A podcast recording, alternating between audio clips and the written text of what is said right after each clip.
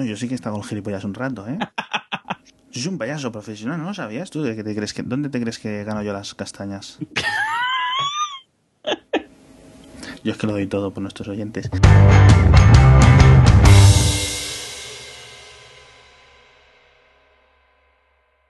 Bueno, hacía falta ya que habláramos un poco de la crisis y para en vez de inventarnos nosotros las cosas eh, y hacer como pues lo que hacemos nosotros, que nos inventamos las cosas, hemos traído a alguien que sabe de las cosas de las que habla, en este caso economía, política, geopolítica, diplomacia y mil cosas, como es nuestro amigo Jorge Galindo. Saluda a todo el mundo, hijo mío. Hola, buenas noches todo el mundo. Todo el mundo. Y conmigo, que soy Alex, también está Eduardo. Hola, aquí ando. Como siempre. Y vamos a intentar hablar de, o explicar, o dar explicaciones de algún tipo, a ver qué está pasando en, a nivel económico en España en los últimos 6-7 años. Sí, hoy, hoy un tema ligerito. Sí. que la verdad es que nos lo, nos lo piden mucho para ser un podcast medianamente tecnológico, que hablemos de esto, pero bueno. Yo, yo creo que la gente lo que quiere es que alguien, por favor, le explique, sea quien sea, aunque seamos nosotros que no tenemos ni idea de lo que solemos hablar. Exacto. Y bueno, básicamente vamos a intentar explicar, uno, por qué hay tanta diferencia en, o sea, por qué la crisis es tan grave, por qué la crisis parece que no se acaba y qué alternativas hay. Bien. Eh, ¿Cuáles serían los principales puntos de origen de la crisis, Jorge? Bueno, an antes que nada, muchas gracias por, por invitarme a hablar de estas cosas tan ligeras y después, como todo lo que voy a decir va a ser bastante desesperanzador y triste, vamos a empezar con un dato con un dato alegre para una buena parte de vuestra audiencia, supongo, que se me acaba de ocurrir. ¿Sabéis cuál es la profesión que tiene una menor tasa de paro en España? Eh, tecnología de la información, ¿no? Ingeniero informático. Vale. La, la última vez que lo miré es, la, es la, la profesión con menor tasa de paro. Así que... Bravo, bravo. Bravo para los que hayan elegido ingeniería informática, porque aquí tenemos a un biólogo y a uno que no ha ido a la universidad. O sea. Está hablando de vuestra audiencia, no de vosotros. Sí, sí, no, sí, definitivamente. No, pero te entendemos. Si nosotros somos gente culta con oyentes cultos. bueno, eh, los, de, que, ¿cómo empezó todo, no? Es cierto esto que dicen siempre los presidentes. No, es que la culpa viene, es que todo esto es por Lehman, todo esto es por Estados Unidos. Bueno, pues sí, no. Quiero decir, eh, ¿que, ¿que, la crisis empezó por Lehman y por Estados Unidos? Sí. ¿Que la hostia que nos hemos dado en España es, marginal, es comparativamente mucho más grande por culpa de Lehman Brothers? Pues no, obviamente no. No lo es. Por eso es culpa nuestra exclusiva. No es culpa de Estados Unidos. De hecho, en realidad, lo que pasó en Estados Unidos en 2007 y 2008, mmm, quiero decir, solo fue un factor que desencadenó un desastre que, que, iba a pasar tarde o temprano. En España, la crisis empieza a gestar cuando empieza a aparecer la burbuja inmobiliaria, la crisis actual, que podríamos decir que es cuando salimos de la última crisis de mediados de los 90. Sí, en el 93, 95, ¿no? Exacto, de aquella crisis que empezamos a salir en el 95-96 y, y, con un pie más firme sobre el suelo, digamos en el 97-98, uh, salimos gracias a, gracias a una burbuja de crédito, que nosotros la transformamos además en una burbuja inmobiliaria. Mm. Eh, una, una, burbuja de crédito en qué sentido? Uh, bueno, voy a intentar contar esto sin meterme en, demasiadas, en demasiados tecnicismos. El caso es que eh, uno, un efecto relativamente perverso, podría decirse, de, de, la Unión Monetaria Europea es que tenemos un, un, solo, un solo banco central que se encarga de, de marcar una política monetaria, principalmente un tipo de interés para toda, una, para toda la zona euro, que tiene países con, con economías muy distintas. Exacto. Eh, eso hace que el tipo de interés nominal que marca el, el Banco Central Europeo eh, tenga en realidad se traduzca en tipos de interés reales, es decir, descontando el efecto de la inflación, distintos. Es decir, allí donde la inflación subyacente es más alta, por ejemplo en España, al final el tipo de interés nominal pues acaba por ser mucho más bajo que en otros sitios como en Alemania o negativo directamente. Es decir, es decir que el, el, era muy barato el crédito. O sea, eh, eh, ¿Qué pasa? Exacto. Ese es el, el resultado, es que aquí el crédito en España pues acabó siendo muy barato. Entonces tuvimos una cantidad de crédito barato indecente eh, desde que el Banco Central Europeo se, se, hizo cargo, no, desde antes incluso, porque nosotros ya, ya antes de entrar en, en, el sistema monetario único, en el 98, pues España tuvo que, tuvo que hacer una política emula, que, que, emulaba la que sería el Banco Central Europeo desde, desde principios de los 90. Entonces, pues ya desde entonces nosotros, pues eh, digamos que empezamos a, a, poner los mimbres para, para, facilitar la llegada del crédito a, a España. El crédito en España, pues eh, por, por una serie de cuestiones que van desde nuestra ventaja comparativa en clima hasta la regulación del mercado de vivienda sí. y la estructura de propiedad que existe, pues suele ir al inmobiliario. Voy a hacer un, una pregunta, una duda. Cuando se hace la liberalización del suelo por sí. Aznar, eh, es, un, es una cosa peculiar porque en principio aumenta la oferta de suelo, con lo cual debería de bajar tanto el precio del suelo como el precio de la vivienda. Ese fue el objetivo en principio, ¿no? eh, por el que se creó, pero se consigue se consiguió el efecto contrario. Nunca he conseguido entender muy bien el porqué. Bueno, eh, lo primero que hay que decir es que la importancia específica de la ley de suelo es algo que está debatido y discutido entre los expertos. No, está, no está claro que fuese un factor clave. Yo no lo tengo claro. Yo no lo tengo claro. Y bueno, yo no soy experto en estas cosas, pero no lo tengo claro en el sentido de que he leído argumentos tanto a favor como, como en contra. Sin embargo, vale, eh, es cierto, es cierto, o sea, la, la, la, la exposición que has hecho es cierta, entonces lo, lo, contraintuitivo, pero eso es como eso es como con todo. Es, lo mismo se puede decir exactamente de por qué en España estábamos haciendo 800.000 viviendas al año, voy a volver a decirlo, 800.000 viviendas al año, que es una salvajada, y, y, sin embargo el precio no hacía más que subir. Pues claro. porque, la, porque la vivienda y el suelo no son, no son bienes, o sea, no funcionan como un bien normal en el sentido de que un incremento de la oferta siempre va a causar una, una disminución del precio.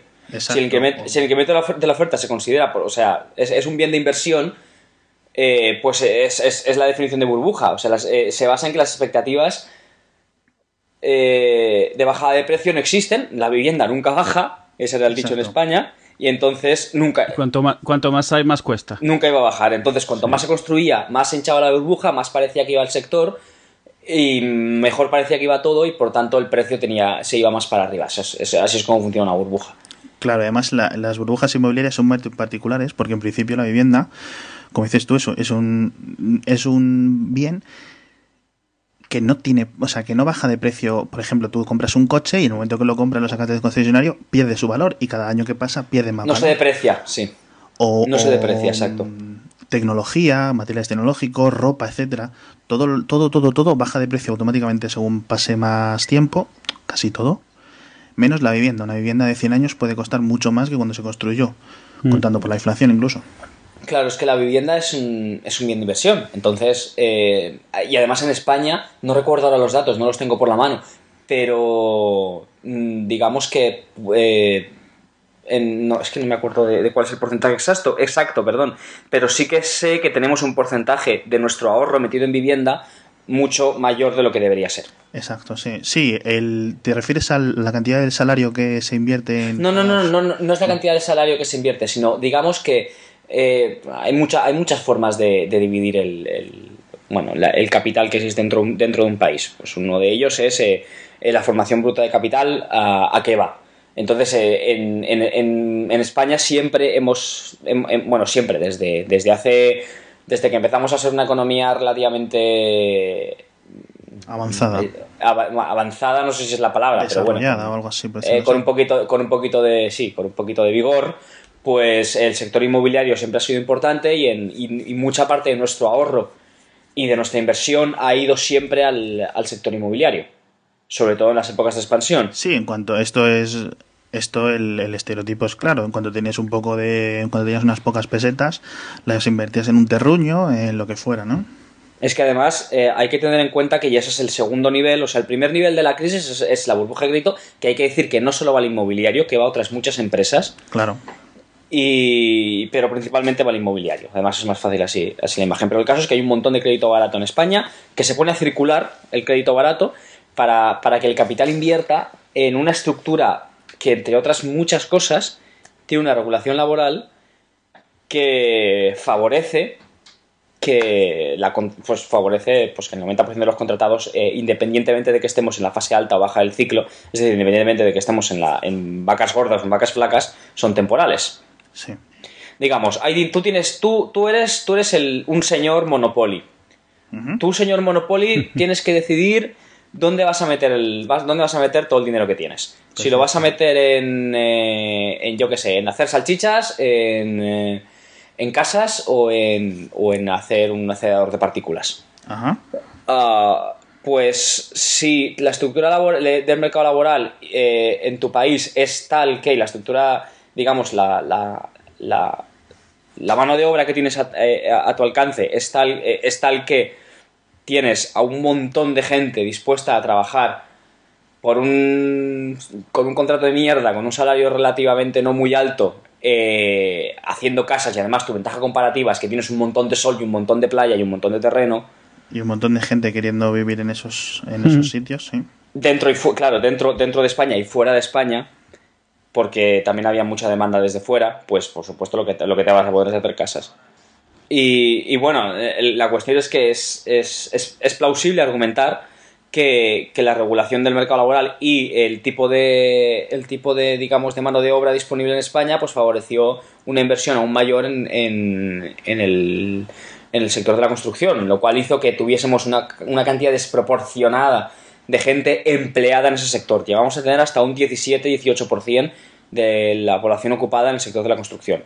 Se puede decir que también, digamos, de la base del empresariado, eh, es un empresariado que no está, de, digamos, ah, educado o, preparado para tomar para formar empresas en otro tipo de, de, industrias que no sea la construcción, quiero decir, cualquiera sin un, digamos, el, el, acceso a ser promotor es simplemente tener un crédito y contratar arquitectos, eh, conseguir los papeles, las licencias, etcétera. Sin embargo, el acceso a ser, a formar eh, o a hacer, digamos, a convertirte en abogado, pues requiere más, por decirlo así, ¿no? O sea, quiero decir, es más fácil ser empresario de la construcción que ser empresario en otras industrias. ¿Es posible que eso influyera? Yo creo, yo creo que más que ese, ese, tipo de, ese tipo de argumento, que lo he escuchado bastante, mm, siempre me ha parecido. Eh, siempre ha parecido, no, sí, o sea, siempre. Nunca he encontrado datos para probarlo, para decirlo así, ¿vale? Lo que sí que se puede argumentar, y es fácil argumentar, es que en España la, estructura empresarial que existe en general, eh, la, cantidad de pymes y la forma en la cual se relaciona eh, la gobernanza con la corporate governance, la, gobernanza corporativa, corporativa con los bancos, hace que sea mucho más fácil montar una pyme pequeña y, dedicarla a, la, construcción, independientemente de tu nivel de formación de, como empresario, que, que poder hacer otra cosa. Yo creo que es más una cuestión de la estructura empresarial, del tamaño de empresa, de los incentivos que hay para que las empresas crezcan y para que vayan a un sector o a otro y para que tengan un tamaño u otro que el nivel de formación del empresario potencial en España perfecto, sí. insisto, sin ni confirmar ni desmentir eh, el argumento que tú has dado, porque no, porque además es, muy es muy abstracto y es muy difícil de, digamos, de plasmar en, figuras económicas esto. Mm. Exacto, pero, pero bueno, sí, yo creo que, yo creo que al final lo que, lo que sucede es que había un montón de capital disponible y la, la forma más fácil de coger ese capital que de repente nos llegó y, y, conseguir dinero con él, dados las, dadas la estructura de incentivos en España, tanto en mercado laboral como en otros aspectos de la regulación, era simplemente coger y meterlo en la construcción o en servicios. Eh, en, hostelería. En hostelería o, en, o en otro tipo de servicios que, digamos, cuyo nivel de productividad es bajo en el sentido de que emplean a bastante mano de obra eh, y cada unidad de mano de obra es relativamente poco productiva. Sí, es decir, que si pagas a un eh, camarero o a un obrero o a un albañil mil euros, él te genera mil cien. Por ejemplo, por decirlo así, con números inventados. sí, más o menos, sí. Vamos a, vamos a decirlo así. Exacto. Entonces, además, son negocios que son difíciles de, de escalar que es difícil eh, eh, difíciles de difíciles de mover difíciles eh, o sea además eso la movilidad laboral es pues ¿qué, movilidad laboral tiene una promotora no tiene nada la promotora está en el pueblo haciendo casas. porque además la promotora y este es el siguiente factor además la promotora muchas veces dependía de los contactos en la administración pública a nivel local y regional que tenía. Entonces este este es, el, este es el siguiente nivel. El problema principal de la regulación española con respecto al sector inmobiliario no fue eh, precisamente la ley de suelo, bajo mi punto de vista. Fue el hecho de que en España la forma de decidir eh, la recalificación de suelo y, la forma de decidir a qué se dedica el suelo municipal, pues favorece que existan estas figuras que eran los agentes urbanizadores, que eran personas físicas o jurídicas, que al final lo que hacían era aprovechar los contactos que tenían en un municipio determinado para conseguir una, una, recalificación de terreno con un proyecto de 10.000 casas, 3.000 casas los que fueran, a cambio de un dinero que legalmente iba, iba al ayuntamiento y con el cual el ayuntamiento se podía montar el polideportivo o, lo que, es que lo que quiero decir es que ni siquiera estoy hablando de corrupción. Por supuesto que también había corrupción pero es que ni siquiera tenemos que bajar a ese nivel para decir que había un problema no o sea es que básicamente estás poniendo eh, el incentivo en las manos del que elige que se va a recibir ese dinero. Es decir, hay alguien con el, al que se le da un poder que se puede regalar a sí mismo dinero. Exacto, eso es. eso ¿crees, ¿Crees que podría haber sido distinto o muy distinto si el poder de decisión de quién urbaniza estuviera fuera de los ayuntamientos, ya no a un nivel general del Estado, sino en las comunidades autónomas, en las diputaciones de provincias? En las comunidades autónomas eh, ya estaba bastante, bastante parte de la decisión. Más que al nivel administrativo, lo más importante es que la persona que está decidiendo la política urbana no dependa de los votos de una forma directa. Exacto. Que no esté, es decir, que no esté nombrado a dedo por el alcalde de turno. Y que no tenga un horizonte cortísimo de cuatro años vista para decir, bueno, lo que tengo que hacer es conseguir dinero para hacer un polideportivo, opción mejor o opción, u opción peor para metérmelo en el bolsillo, en versión corrupta, porque dentro de cuatro años, si no, me voy de aquí y entonces ya de perdidos al río. O pongo un polideportivo, o me lleno los bolsillos, o aquí no hago nada. Entonces, en otros sitios como en Holanda, como en Suecia, como, como en otros muchos lugares, pues lo que, lo que sucede es que eh, ese nivel de decisión pública no es una persona nombrada a dedo por el ayuntamiento, eh, por, el alcalde, sino que es un funcionario de carrera, que normalmente es un arquitecto, que lleva mucho tiempo labrándose esa carrera y, de la, y que su, digamos que su puesto de trabajo depende de lo bien que sepa planificar a largo plazo y no de las recalificaciones que haga a corto plazo. Exacto. Eh, eh, ¿Qué pasa? En otros sitios, es cierto que en otros países también este nivel de administración está, está decidido a dedo. Lo que pasa es que en, nuestro caso se combinó esto con la cantidad de crédito que llegó. Hmm. Y, con, y con la existencia de empresas pequeñas, etcétera, etcétera. O sea, hay que tener en cuenta que son un montón de factores los que nos, lleva, los que nos llevaron a, a, a, la burbuja inmobiliaria, por un lado, y bueno, y a la burbuja de crédito en general, que, que fue lo que fue lo único que lo único que en 21 años 20 años, nos ayudó a bajar el desempleo de verdad fue la burbuja del crédito que llegó a España. La burbuja del crédito, además, no solo nos ayudó a bajar el, paro a los niveles mínimos, que fueron pues como 7 con 7, 8, 7, con 8, 7 con 9, sí. Eh, que es el nivel más bajo. Más bajo para España. el nivel más bajo para España en democracia. Sí, cierto, cierto. Eh, con además eh, como 4 o 5 millones de habitantes nuevos que habían venido en esa última década, por ejemplo. Eh, es un aumento de demografía. ¿Te refieres a, los, a, a, la migración? A la inmigración, sí, es que decir que no, no solo bajó el paro, sino que bajó el paro habiendo mucha más población. Ah, es, exacto, que fuimos capaces de bajar el paro y, además fuimos capaces de dar trabajo a toda la gente que venía, sí, es cierto. Exacto. Que esa es la magnitud de la, la magnitud de la, de la burbuja. Todo, ahí se juntan dos factores, de repente eh, se crea una industria o una industria aumenta muchísimo. Una industria con muchos problemas que luego comentaremos, aumenta muchísimo y genera mucho trabajo, basándose en crédito, digamos, eh, no que no se iba a poder sostener durante mucho tiempo Eso y que no solo daba trabajo a la gente de aquí, sino que atraía a, a, ciudadanos de otros países que venían a trabajar en estos aspectos o eh, ya no solo en construcción, sino industrias que dependen de la construcción. Sí, no solo eso, sino los que hormigoneras, eh, los que hacen las canteras, los que hacen el yeso, etcétera. Sí, y ni siquiera eso, es que hay, cosas muy difíciles de medir, pero que tienen una importancia, que es cuando, cuando decimos que un sector es el motor de la economía, ni siquiera es los, empleos directos o indirectos, sino la cantidad de consumo adicional que ese sector está generando. ese sector genera, exactamente, es decir, el, el, el, el dinero que esa gente que trabaja en la construcción llevaba a su casa se reinvertía en el Zara, se reinvertía en el bar, se reinvertía en camisetas, en ropa, en comida, en salir, en comprar, no sé qué.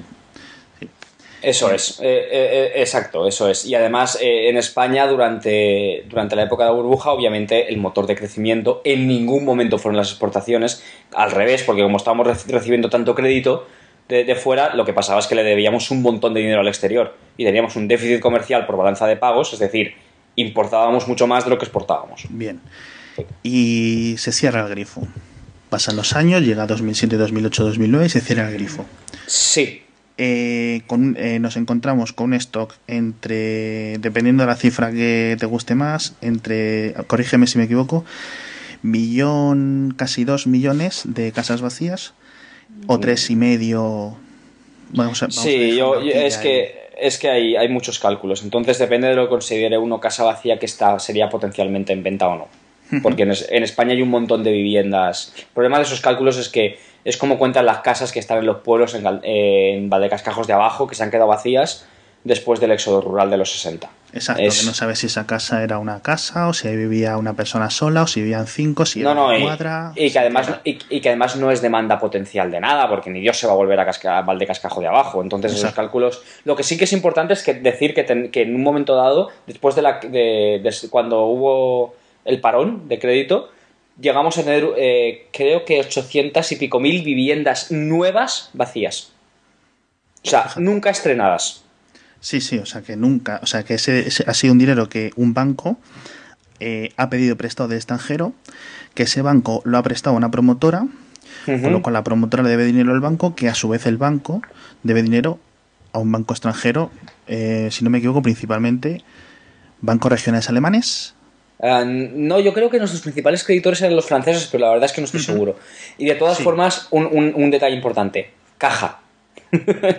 no, banco caja, sí. No banco caja, que además estaban bajo control político y por tanto podían, eh, y, en, mi tierra, por ejemplo, en la comunidad valenciana, eh, era constante el hecho de que la bancaja o la caja de ahorros del Mediterráneo se dedicasen a financiar los planes de acción integral urbanística de municipios para el desarrollo urbano de, vaya usted a saber qué pueblo de 10.000 habitantes. Exacto, o sea que tenemos, eh, digamos, un, un, cuerpo político, un cuerpo administrativo, un cuerpo funcionarial que coge dinero de fuera, que le viene gratis, mm, a nivel, a nivel técnico es gratuito porque sería es más barato. que la inflación, ¿no?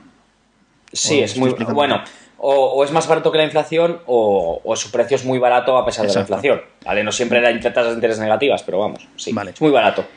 Y que él decide eh, a quién prestarlo, cómo prestarlo y dónde, y dónde poner ese dinero si en, en, el, en el sentido de la construcción. Sí, o sea que se, se, crea una, una, una pescadilla que se da dinero a sí mismo, en vez de morderse la cola, ¿no? Que Sí, y además, y además fuera de la construcción lo que teníamos era un, y tenemos un montón de empresas pequeñas, de nueva creación o antiguas, con ese mismo crédito, fácil, que se sostenían con ese mismo crédito y, que no tuvieron ganancias de, ganancias de productividad importantes en estos años, ni mucho menos.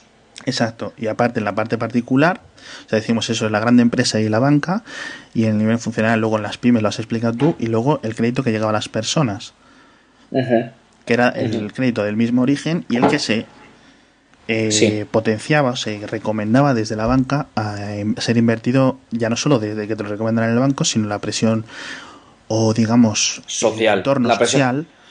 tengo, tengo esto, esto es muy claro. No solo es el ciudadanito de a pie como tú, yo, nuestros padres, nuestros hermanos, nuestros amigos, la presión social. No, es que amigos míos economistas del Banco de España me decían que en su entorno social y laboral incluso para ellos que estaban diciendo, cuidado que esto es una burbuja y nos va a explotar en la cara, a veces se sentían en duda porque pensaban que eran, y me lo han dicho así, los únicos gilipollas que no compraban. Exacto, sí, nos hemos, muchos nos hemos sentido así, ¿no? De hecho, muchos hemos tenido esa, esa discusión. Eduardo, claro, Eduardo y yo, y me parece que tú también, Jorge, somos eternos alquiladores. No, no, por supuesto, sí. Y, es, cierto que durante el 2005, 2007 y luego hasta que empieza a bajar un poco todo, te sientes como, como el tonto. Pero ¿qué está pasando? Además, porque las cuotas eran inferiores en la, las cuotas mensuales. Sí, eso era lo peor. Tú podías explicar la teoría, pero al final, como dice la gente, la pela es la pela y estaban pagando menos mes a mes. Obviamente, una vez que, que, haces todo el, eh, el, big picture, como dices, y, y, como se dice, y haces todas las sumas y todo, lo demuestras. Pero da igual, porque lo que te dicen es sí, pero mes a mes estoy pagando menos y si no, y si no quiero estar aquí, pues lo traspaso, lo vendo, me voy a otro sitio. O sea, todas las ventajas que tú decías del alquiler, precisamente por lo, por lo demencial que estaba el mercado, no eran realmente desventajas en el mundo de, de, la claro, Es que, es que esa era la clave. La clave es que se pensaba, no solo se pensaba que, la vivienda nunca bajaba de precio, sino que se pensaba que la demanda nunca iba a desaparecer. y por tanto, siempre ibas a poder deshacerte de una vivienda, de una hipoteca que estaba en tus manos para, por 30 años. Eso eh, ahora, ahora, en 2014, lo miramos para atrás y, es como, ¿estamos locos? O sea, ¿en qué momento pensamos eso? Si eso nunca ha pasado, pero cuando se está dentro de la burbuja, pues uno no lo ve, por eso es una burbuja, precisamente. Claro, ¿no? y además todos, todos los engranajes, eh, digamos, que intentan contribuir a que, la, a que eso no hecho y la parte a que eso, la burbuja no pare y la parte psicológica o sociológica o psicosociológica influye mucho. Psicología social. Sí. no, y, y, también hay, hay un, hay un hay un artículo bastante guay que es de donde estoy sacando la mitad de las cosas que estoy diciendo, eh, que es porque es un resumen bastante, bastante bueno que se llama Political Credit Cycles, es de, mm, de, de, Fernández, de Jesús Fernández Villaverde, Tano Santos y Luis Garicano. Se pondrá en, Google Scholar seguido. Sí, no, lo pondremos en las notas del episodio, no te preocupes. Ese, ese, ese artículo lo que se, plan, lo que se pregunta, entre otras mm, en otras cosas, pero principalmente se pregunta eh, por qué nadie reventó la burbuja. Eh, o sea, ¿qué, por qué tanto el banco el banco el banco uy, el banco central español, el banco de España, perdón, ah. y, y, el gobierno y diferentes administraciones, tanto de economía como de, por decirlo así, de finanzas en general, no hicieron nada por acatarlo antes de que eso explotara para poder manejar o intentar controlar lo del el aterrizaje famoso intentar. El aterrizaje suave, sí. El, a ver, el banco, el banco de España fue la única entidad que intentó hacer alguna cosa en términos de regulación financiera, pero las cajas se escapaban a. Ellos consideraban que se escapaban a, su control y que estaban bajo control directo político. Entonces, em, de hecho, los bancos españoles grandes han sufrido bastante poco la crisis en, eh, en general. Quiero decir, en comparación con otros bancos grandes de otros países. Eh, las cajas no. Pero lo que pasa es que eh, otras entidades, como por ejemplo los, gobiernos, el gobierno digo los gobiernos digo porque me refiero a los gobiernos regionales o al gobierno de España, em, lo que pasa es que, eh, y es lo que se explica en el artículo este, es que, es, entre otras cosas, es que, es que claro, es que cómo le vas a, cómo le vas a pedir tú a un político que decirle, oye tío, genérame un poquito de desempleo ahora, porque si no, después que no se sabe si estarás tú o estará otro, el desempleo que se va a generar es el triple. Porque eso es lo que significa pinchar una burbuja. Sí, sí, sí, sí. pinchar una burbuja es generarme un poquito de desempleo ahora. Entonces es como... Y además, de todas formas, el gobierno no tenía tantas... Aunque hubiera querido, y aunque hubiera habido una, digamos, una... una intención real, le faltaban herramientas, por decirlo así, por la cesión de, de la política monetaria, bueno. Exacto, puede ser. Eh, eh, sí, no, porque el gobierno podría. Las reformas estructurales dependen de cada país. Entonces, lo que, lo que he estado hablando, una, cosa es que tengamos una burbuja de crédito y otra cosa es que ese crédito vaya a pymes poco productivas, a la hostelería y, al, y, a, la construcción. Eso no depende del Banco Central Europeo, eso depende de, tu estructura de incentivos, que en cierta medida, y en España en una medida, bajo mi punto de vista, bastante considerable, está relacionado con un montón de regulaciones, empezando por el mercado laboral y acabando por, por, el sistema educativo que tenemos, pasando por otras muchas. Entonces, si tú pasas reformas estructurales cuando estás creciendo, lo que haces es, eh, pues si sobre todo si las pasas más que con Zapatero, con Aznar, que pues vas cambiando poco a poco eh, los incentivos de hacia dónde va la burbuja de crédito. La hostia después te la das igual porque los ciclos económicos de momento no hemos aprendido cómo evitarlos. Sí. Pero la diferencia es que, pues probablemente el, tipo de empleo que has generado eh, sea, sea, relativamente más resistente a las crisis. O sea, no, generas un montón de empleo, que en realidad su resistencia a crisis no eh, es, es, nula, porque, porque lo primero que van a hacer las empresas, ese tipo de empresas, para ajustar una vez baja la demanda, es despedir. Y además, eh, y eso es lo más grave de todo, y ese es el, ese es el punto principal, que es que toda esa gente que está despedida, si viene de sectores y de puestos como los que han venido, conseguir otro, trabajo después les va a ser muy difícil. Y te va a subir el desempleo de larga duración, que es lo que está pasando en España. Exacto, revienta, una, revienta una, una industria con muy poco movimiento, no sé cómo se dice, movimiento lateral, es decir, la gente que trabaja en esa industria es muy difícil que se pase a otras industrias. Sí, es, es exacto. Lo que, lo que haces es generar, es incrementar eh, el paro estructural, que se llama. O sea, eh, en España hay, ¿cómo decirlo? Cada vez que en España tenemos una subida de, digamos, un punto porcentual de desempleo, ahora, en el momento T, eso significa que en el momento, eso tiene un efecto gigantesco en el T más uno, lo que quiere decir que mucha de esa gente que se queda desempleada, en un momento, después va a seguir desempleada. Eso pasaba mucho entre, entre, o sea, los años 80 y 90, hasta la burbuja de crédito. Cuando llegó la burbuja de crédito, como la burbuja de crédito se canalizó a, puestos de trabajo, a muchos de los, muchos de los puestos de trabajo eh, eran fáciles de llenar sin ningún tipo de habilidad, de, skill particular. De cualificación, sí. De cualificación, perdón, no me salía en, castellano. Sí. otros muchos, eh, sí, otros muchos fueron gente. De hecho, hay que decir que durante la burbuja inmobiliaria la calificación media del, del nivel de ocupación medio del trabajador español subió o sea, no, no, no vamos a ponerlo esto como que, como que solo creamos un montón de trabajo de mierda, no. También creamos un montón de trabajo de mierda para licenciados. O sea, claro, eso, eso, eso, eso también lo hicimos y creamos un montón. Eh, de, que estaban en muchos casos eh, sobrecualificados para el trabajo que estaban haciendo en, el sector servicios, en, cualquier área del sector servicios. Pero bueno, a lo que íbamos. El caso es que eh, en España, hasta la burbuja de crédito, el desempleo de larga duración era una tónica general. Después desapareció por eso, porque, porque había crédito y se podía dirigir hacia estos puestos de trabajo, y ahora ha vuelto a aparecer. Y nos vamos a quedar con él. Bien, entonces nos encontramos con un, digamos, una receta con unos ingredientes que la verdad es que son dos bastante malos. Nos encontramos con administración endeudada, empresas endeudadas, ciudadanos endeudados eh, y aumento de la demográfico, es decir, no solo ha aumentado el endeudamiento de los, de los ciudadanos, sino que hay más ciudadanos. Eh, a mí me gusta explicarlo como que ha habido como dos pequeñas, o sea, una crisis inicial y otra crisis, la del, me explico, y otra crisis posterior, me explico. Al principio, en 2007, 2008, 2009, hubo una mini crisis en el sentido de que cuando subieron las hipotecas tantísimo por la subida del Euribor, y la gente estaba eso, que se bajó, bajó el consumo porque la gente necesitaba pagar la hipoteca. A lo mejor la había subido de 1.000 a 1.400 euros, la cuota mensual, etcétera. Y eso lo notaron en el sector servicios, si no me equivoco, ¿verdad? Pero aún no había bajado el, paro por entonces.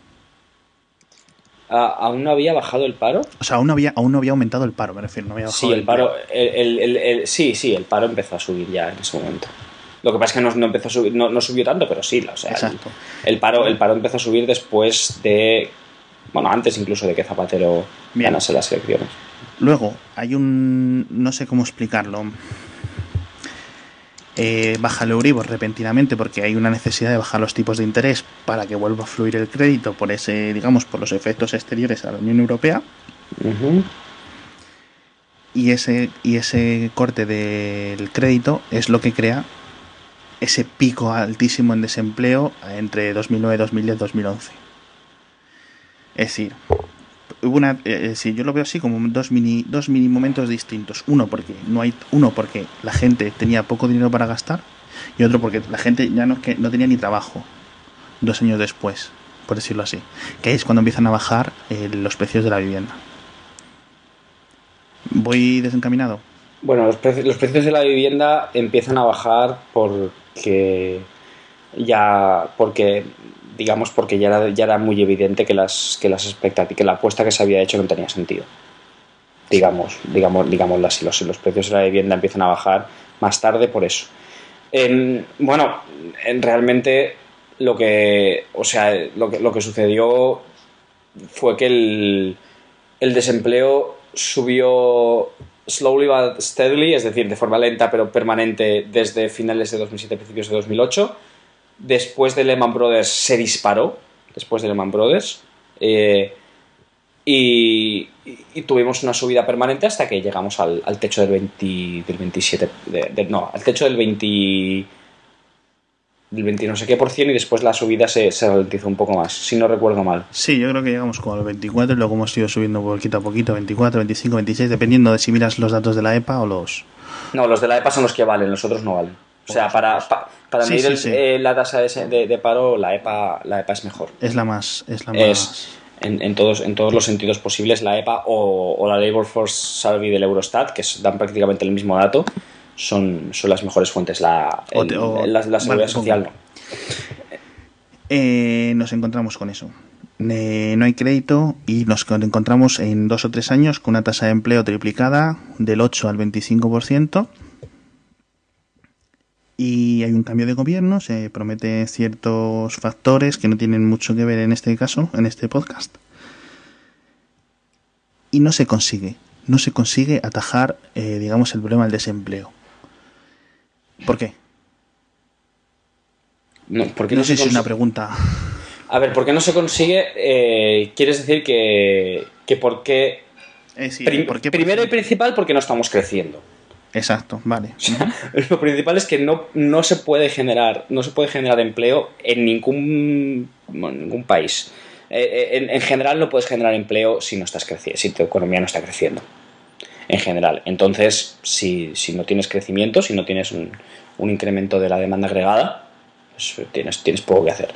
Bien, entonces, Sí. ¿cómo se frena? ¿Cómo se frena esa espiral? Esa espiral de que eh, se destruye empleo porque la economía baja y la economía baja porque se destruye empleo. Pues idealmente, si, si todo fuese. Si todo fuese. Si esto fuese lo que tiene que ser, que es una unión política europea, Sí. no es una unión monetaria, lo que tendría que pasar es algo, algo como lo siguiente.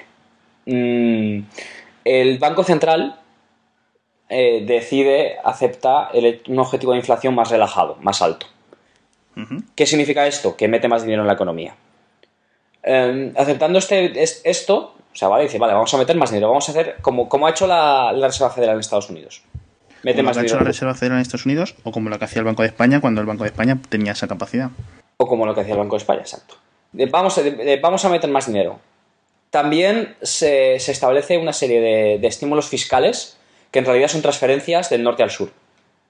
Dentro de lo que sería la Unión Monetaria. En el, sí, en el caso, en el caso de, de- de la unión hipotética, unión política, eh, dentro, dentro de la Unión Europea, sí, de norte, de norte a sur, sí, es, eso es. En- Es decir, que, lo que tú dices es que el impuesto, o sea, como en, en, en la, digamos, en los países del centro, norte, eh, eh, está yendo todo mejor, con lo cual recaudan más impuestos, coger esos dineros, ¿no? Y dedicarlos a, a un, estímulo, las a un tasas de estímulo desempleo de aquí o a que las empresas de aquí intenten recuperar el, el aliento, ¿no? a gastarlo de forma sabia en política, digamos, un plané bien hecho, ¿vale? Sí, no en aceras, ¿no? A cambio de, a cambio de eso. Bueno, una cosa bonita que hacer, por ejemplo, sería guarderías, por cierto. Pero bueno, a cambio, a cambio de.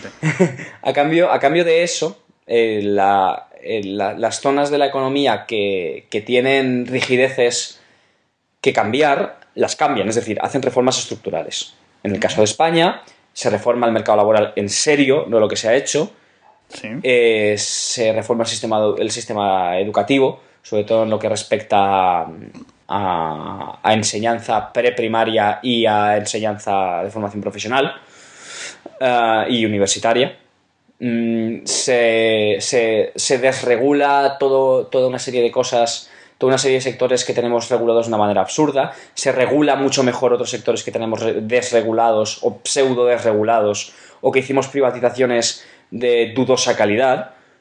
Em, como las telecos o como lo que hicimos con o como, como, como funciona toda la regulación en torno al, al suelo y bueno y toda una serie de, de reformas estructurales que son dolorosas para, para una parte de la población porque como toda reforma estructural tiene ganadores y perdedores en el corto Exacto. plazo Lo que habría que cambiar sería un poco la posición del tablero, ¿no? ese es el intercambio en el cual eh, digamos que una, economía normal, como, como una, unidad política normal, como Estados Unidos, se embarca en una situación como la actual. Exacto. Eh, bueno, Estados Unidos no es, un, no es un gran ejemplo porque tiene sus propios problemas de anquilosamiento político por, por, su por, su sistema ahora mismo, pero digamos que, que sí que se ha embarcado en algo parecido a lo que he contado. Estímulo fiscal, estímulo monetario a cambio de reforma estructural.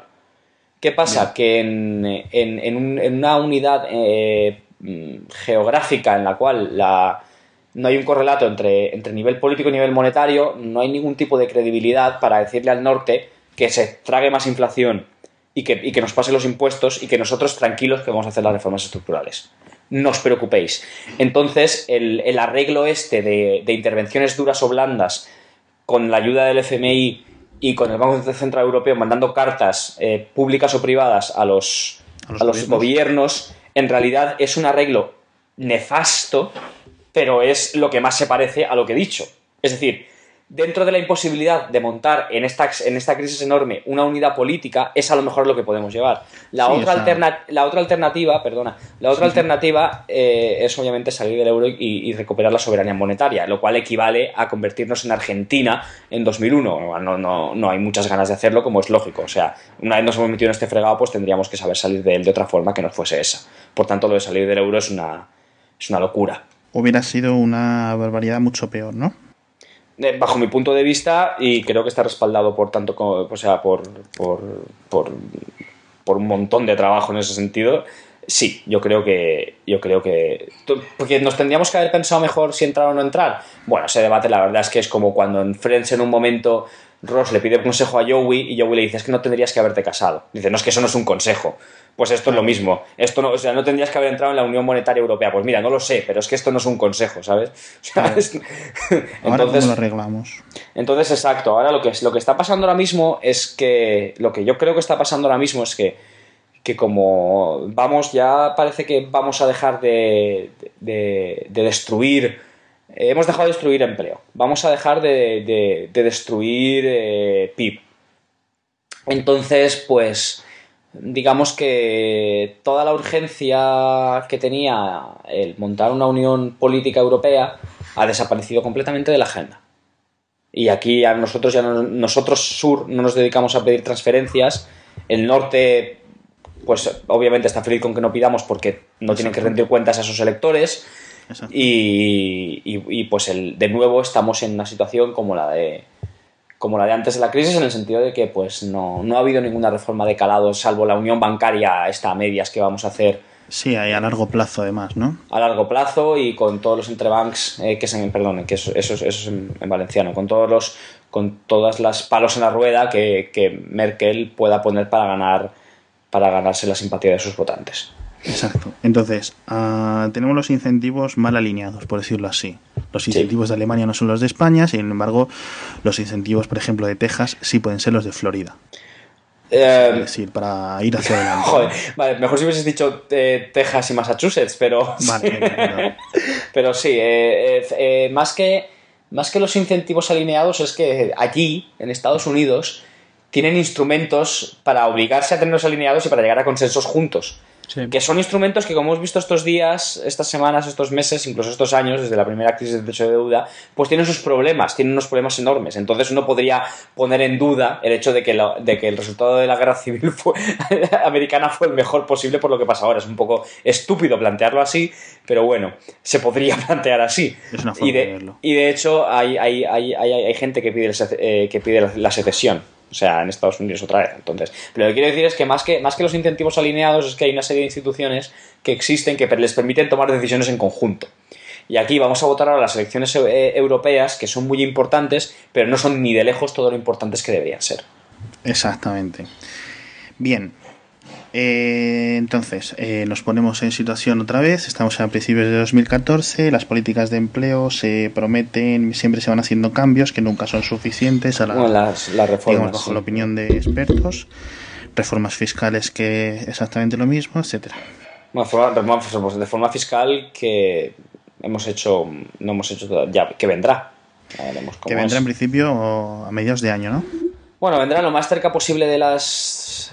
bueno, vendrá lo antes, pos, eh, lo antes posible, Bueno, un punto medio entre lo antes posible y lo más cerca posible de las elecciones. Porque es, es el principal instrumento para, para ganar terreno. De las elecciones generales de finales de 2015, dices, no de las De europeas. No, no, sí, claro, me refiero a las de. Vale. a las de- Entonces yo, yo supongo que vendrá, la reforma vendrá ahora, pero obviamente solo se empezará a notar en los bolsillos de los contribuyentes pues en 2015, claro, porque Eso es fiscal empieza. Exactamente. Entonces, eh, para con, digamos, para intentar corregir la falta de ingresos del Estado, porque el Estado necesita ingresos para, para el funcionamiento, se aumentan tanto los impuestos directos como los indirectos. Y ahora, y claro, eso lo que hace es reducir el dinero a disposición de tanto ciudadanos como de empresas. Bien. Ujú. Y ahora eso se quiere deshacer, es decir, vamos a intentar pues que esto eh, lo máximo ha pasado, ya no creo que se hable de reducción del IVA, No, no, no, espero que no. pero sí se habla de reducción del IRPF, tasas Sí. de seguridad social, etcétera. Bien. Para la gente que no lo sepa, que mucha gente lo desconoce, mucha gente lleva cotizando años y lo desconoce, el sueldo que te llega a ti al banco es bastante inferior al sueldo o al dinero total que paga la empresa por ti. Ya no se refiere al dinero que paga que ocupas en la oficina, en mantenimiento, en electricidad, en luz, perdón, en, en ponerte una silla, en etcétera, sino aparte el IRPF que se paga, digamos la diferencia del bruto al neto, y encima luego están las cotizaciones a la seguridad social. Bien, entonces lo que se quiere solucionar es que ese dinero o esos impuestos disminuyan para que la gente, las empresas les cueste menos contratar. Eh, y aparte, eh, desde mucha, desde muchos expertos, entre ellos uno, uno de ellos, eh, uno de los grandes proponentes, eh, tanto tú como tu, vamos a poner decirlo, think tank de Politicón, se lleva proponiendo durante mogollón de tiempo el contrato único. Ya no solo vosotros, sino me imagino que, que gente ya Sí. con muchas luces, como Garicano, etcétera, son grandes proponentes de esto. ¿Puedes explicarnos un poco en qué consiste el contrato único y en qué se diferencia del batiburrillo actual? Bueno, Porque- porque esto- el nombre no, no es fácil de deducir y, y tener una explicación es, es algo que, que yo cuando intento explicar, yo lo que pasa es que por eso estoy también callado. Yo sé reconocer cuando alguien está explicando las cosas mucho mejor que yo y, y te- quisiera aprovechar esto también para ponérselo a la gente que me pregunta bastante sobre, sobre el contrato único, porque se está hablando mucho de él, pero se explica de manera que casi la que- gente queda más confundida. Bueno, eh, bien, entonces para esto voy a tener que hablar de mi libro, cosa que... Muy bien, No. bravo. Es decir, de mi tesis. Eh, bueno, que es peor todavía. Eh, hay, algo que hemos, que hemos tratado en el rato que llevamos de, de charla, mm, digamos, de, de lado o de forma, de forma lateral, de lado, ya no sé hablar en castellano, por Dios, Eh, es la dualidad en el mercado laboral. Mm, en España tenemos una, una- una estadística muy particular que ya no es cierta desde hace un año, pero bueno, hasta ahora éramos el país de Europa con un mayor porcentaje de trabajadores temporales sobre el total de trabajadores. Ya, no, lo somos, ya no lo somos porque Polonia nos ha adelantado, pero. Polonia, Polonia nos ha adelantado solo porque hemos destruido tanto empleo temporal durante la crisis, o sea, hemos despedido tantos temporales que era imposible que no bajase el porcentaje. Bueno, eh, la cuestión es la siguiente. Em, hay una serie de, países, y España está a la cabeza de, de todos ellos, en los cuales el mercado laboral está muy segmentado. Está muy segmentado, lo quiere decir que hay mucha gente en una posición de trabajo temporal sobre el total de los trabajadores, quiere- y quiere decir que la diferencia, la, la barrera que existe para pasar de temporal o de desempleado a indefinido es muy grande. ¿Por qué es grande? Porque los costes por despido para unos y para otros son muy distintos. En la mayoría de países de Europa Occidental, eh, los costes no son tan distintos, por un lado, y por otro lado, y esto es muy importante, los trabajos temporales se utilizan para trabajos que son realmente temporales.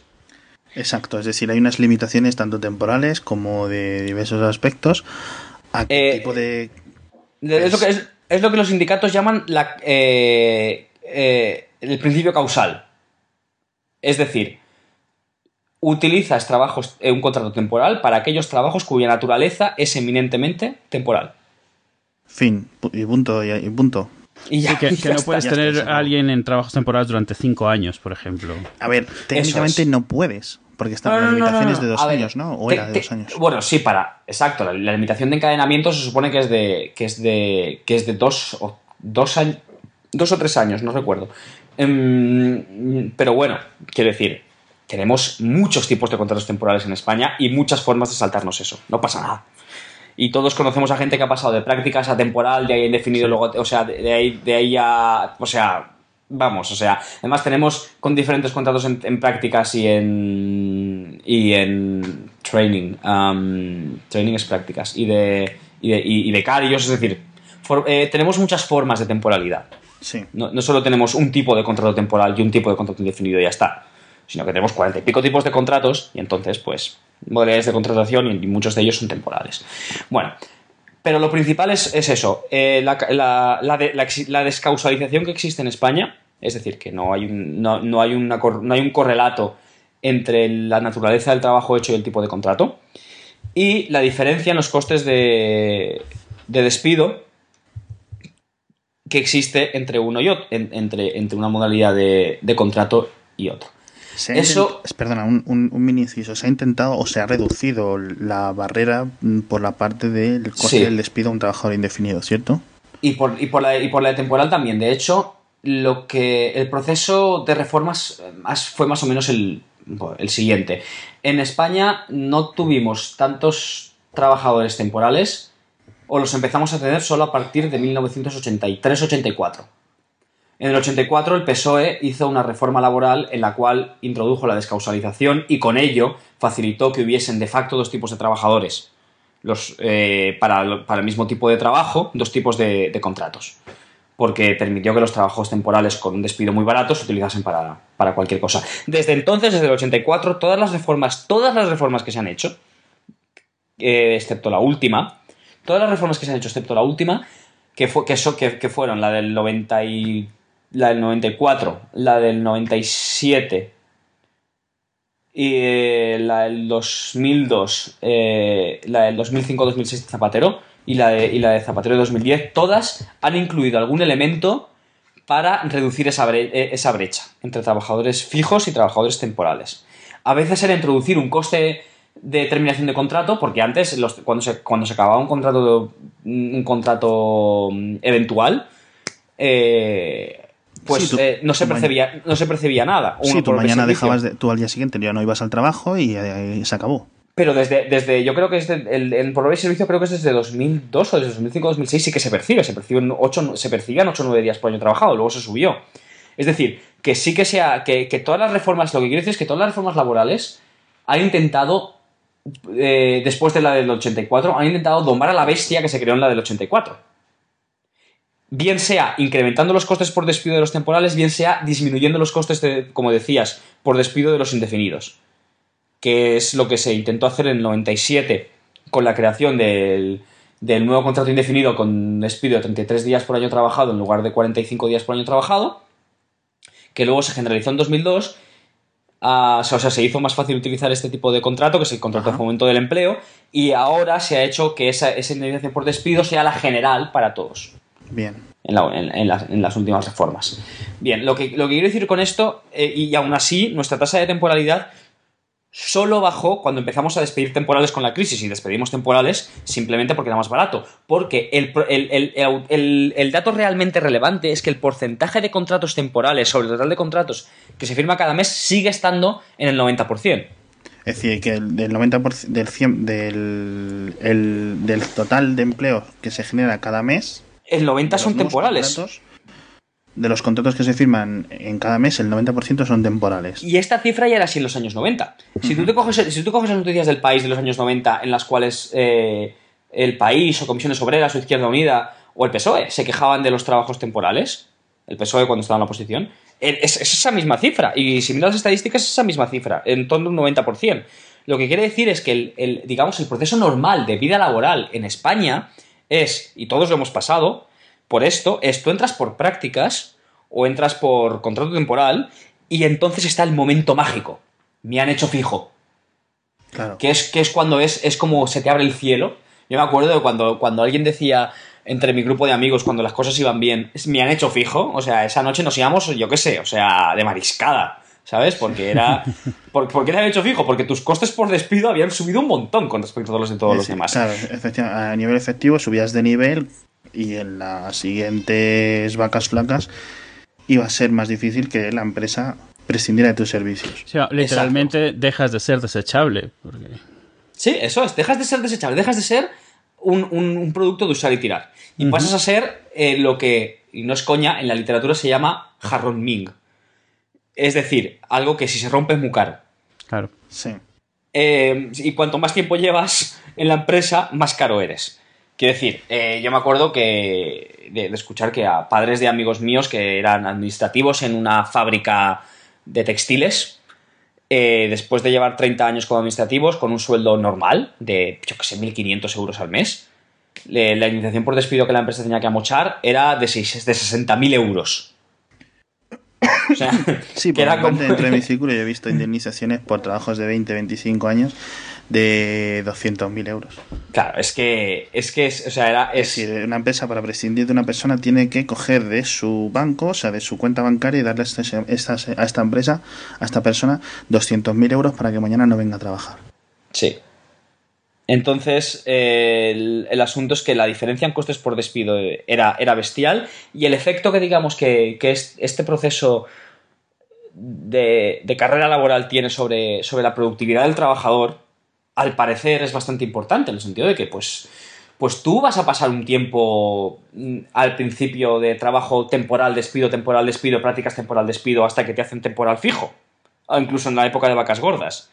Eso hace que, mm, que, tu, que tu carrera laboral sea menos consistente, que tu forma de ganar productividad dentro de una misma empresa y de aprender lo que se hace en la empresa, know-how y todo eso, sea menos consistente.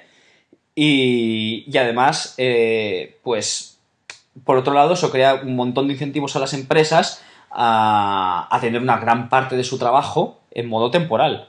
Porque, porque además no, no, hay, ningún límite real para, para, el porcentaje de trabajadores no, no indefinidos que puedes tener una empresa.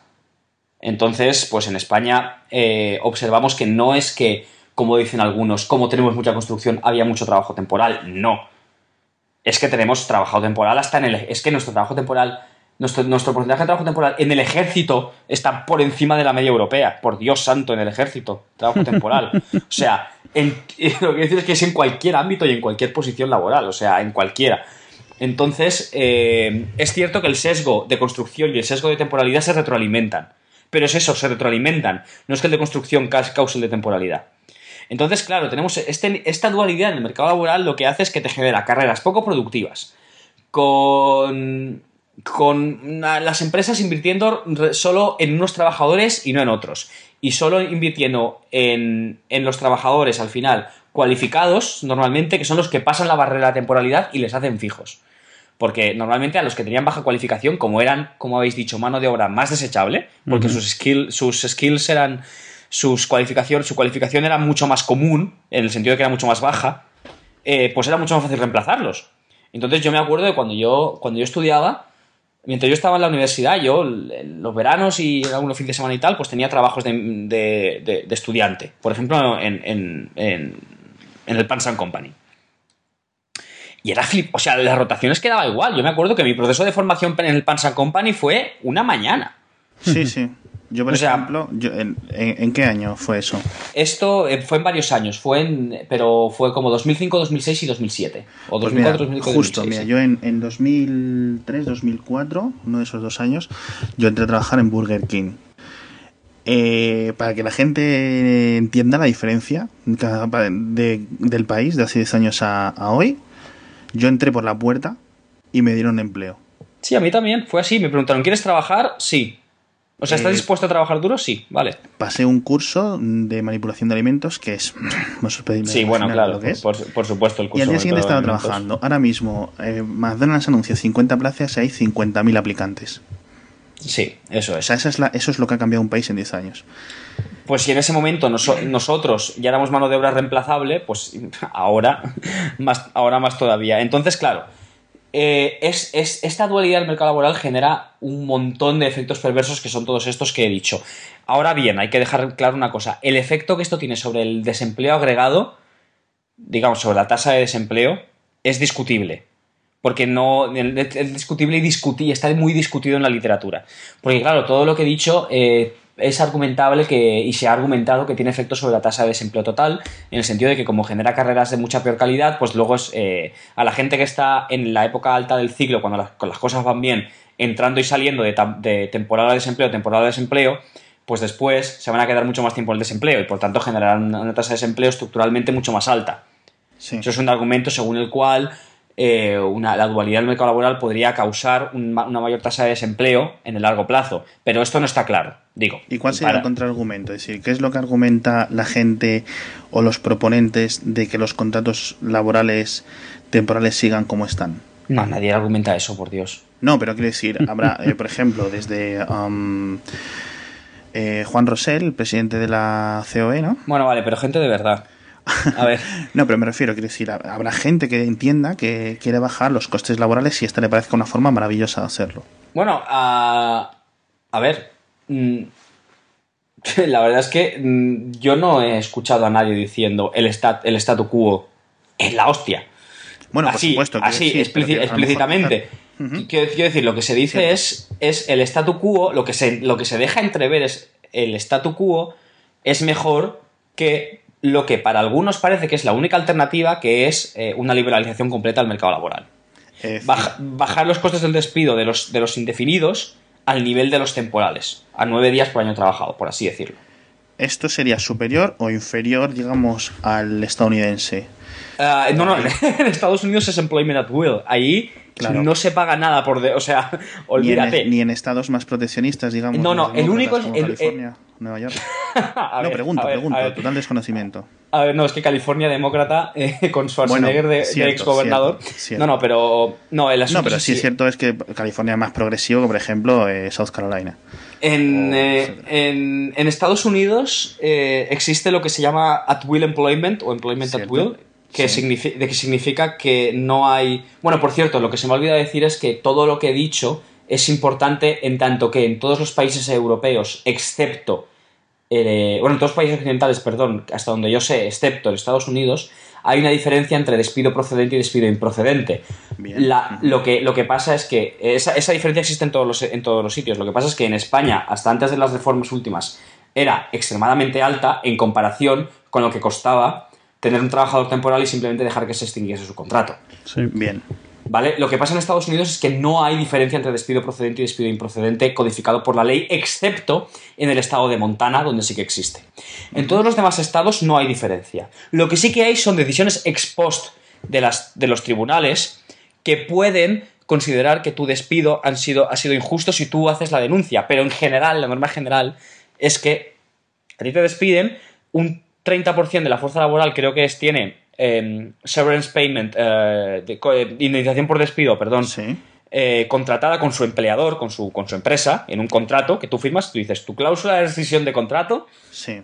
Es esta. Es decir, Ah. que es dentro del contrato que firmas, pues yo tengo X días de vacaciones, en general muy pocos en Estados Unidos, Sí. y aparte si me despides, esto, pero es un contrato bilateral, entre lo- no se mete es. el gobierno y en principio en la, mayoría de, en la mayoría de puestos de trabajo no se meten sindicatos, ¿no? Eh, y además eh, tienes una tasa de sindicación, de sindicalización muy, muy modesta, tienes... Sí, eh, limitada a ciertas industrias, Está, está, está muy, muy, muy, muy distribuida, exacto, eh, muy, muy sesgada la distribución hacia, hacia- ciertas industrias y no hacia otras. Entonces, mm, pues eso, el poder de negociación de- del, del trabajo frente al capital en Estados Unidos es muy bajo. Bien. Y en España el poder de negociación del trabajo frente al capital es relativamente, y no muy, ¿eh? es relativamente alto para una parte del trabajo que son los, trabaja- del- que son los ciertos trabajadores indefinidos y muy bajo para todos los demás. Vale, ahora otra pregunta. Eh, otra de las reformas que se han ido introduciendo estos años es hacia una, digamos, una pérdida de poder de la, de la, ¿cómo se dice? De la esta colectiva, de la negociación colectiva en los contratos, es decir, que ya no sea, eh, es decir, hacia Sí. el modelo que, has que que- que- que estamos comentando, es decir, un, un contrato que se firma entre el, el que da empleo y el que y el que entrega sus servicios a cambio del, o sea, el empleador y el empleado, bien. Sí, eso no es exactamente así. Pero. Vale, Bueno, entonces, deja- esto- déjame, sí, déjame, sí, ter- déjame terminar porque no, no he terminado todavía Ah, con de la perdón. dualidad del, del contrato único, porque aún no he hablado del contrato único. Entonces, claro, lo que pasa en España es que eh, lo- la propuesta de contrato único, y ahora enlace- esto lo voy a entroncar con la negociación colectiva, Vale. eh, eh, la propuesta de contrato único lo que, lo que es es una manera de decir, bueno, tenemos cuarenta y pico tipos, eh, tipos de, de contrato, modalidades de contratación en España. Tenemos una diferencia de costes muy grande y tenemos que los trabajadores, que los empleadores pueden contratar a trabajadores y hacerlos temporales de forma encadenada y, les- y siempre les va a salir mucho más barato. No solo en, eh, o sea, en, en términos de. En términos, digamos, de, de planificación a largo plazo, porque simplemente pueden dejar que se extinga el contrato y ya está, si la demanda baja, o si no les da la gana renovar a esa persona determinado. Es decir, no hay incentivos para que. No hay grandes incentivos o no hay ningún tipo de incentivo real para que un trabajador pase. Para la estabilidad del empleo, exacto, Para, para fomentar la estabilidad del empleo. Las- eh, en España, como he dicho, el 90% de los contratos son temporales y cuando y también he dicho otro dato que es que ahora mismo el 24% de los trabajadores son temporales y el resto son indefinidos.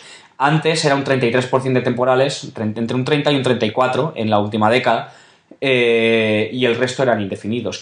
Claro, eso quería decir que del 90% que entraban, pues una parte muy importante se convertía en indefinidos en algún momento, obviamente.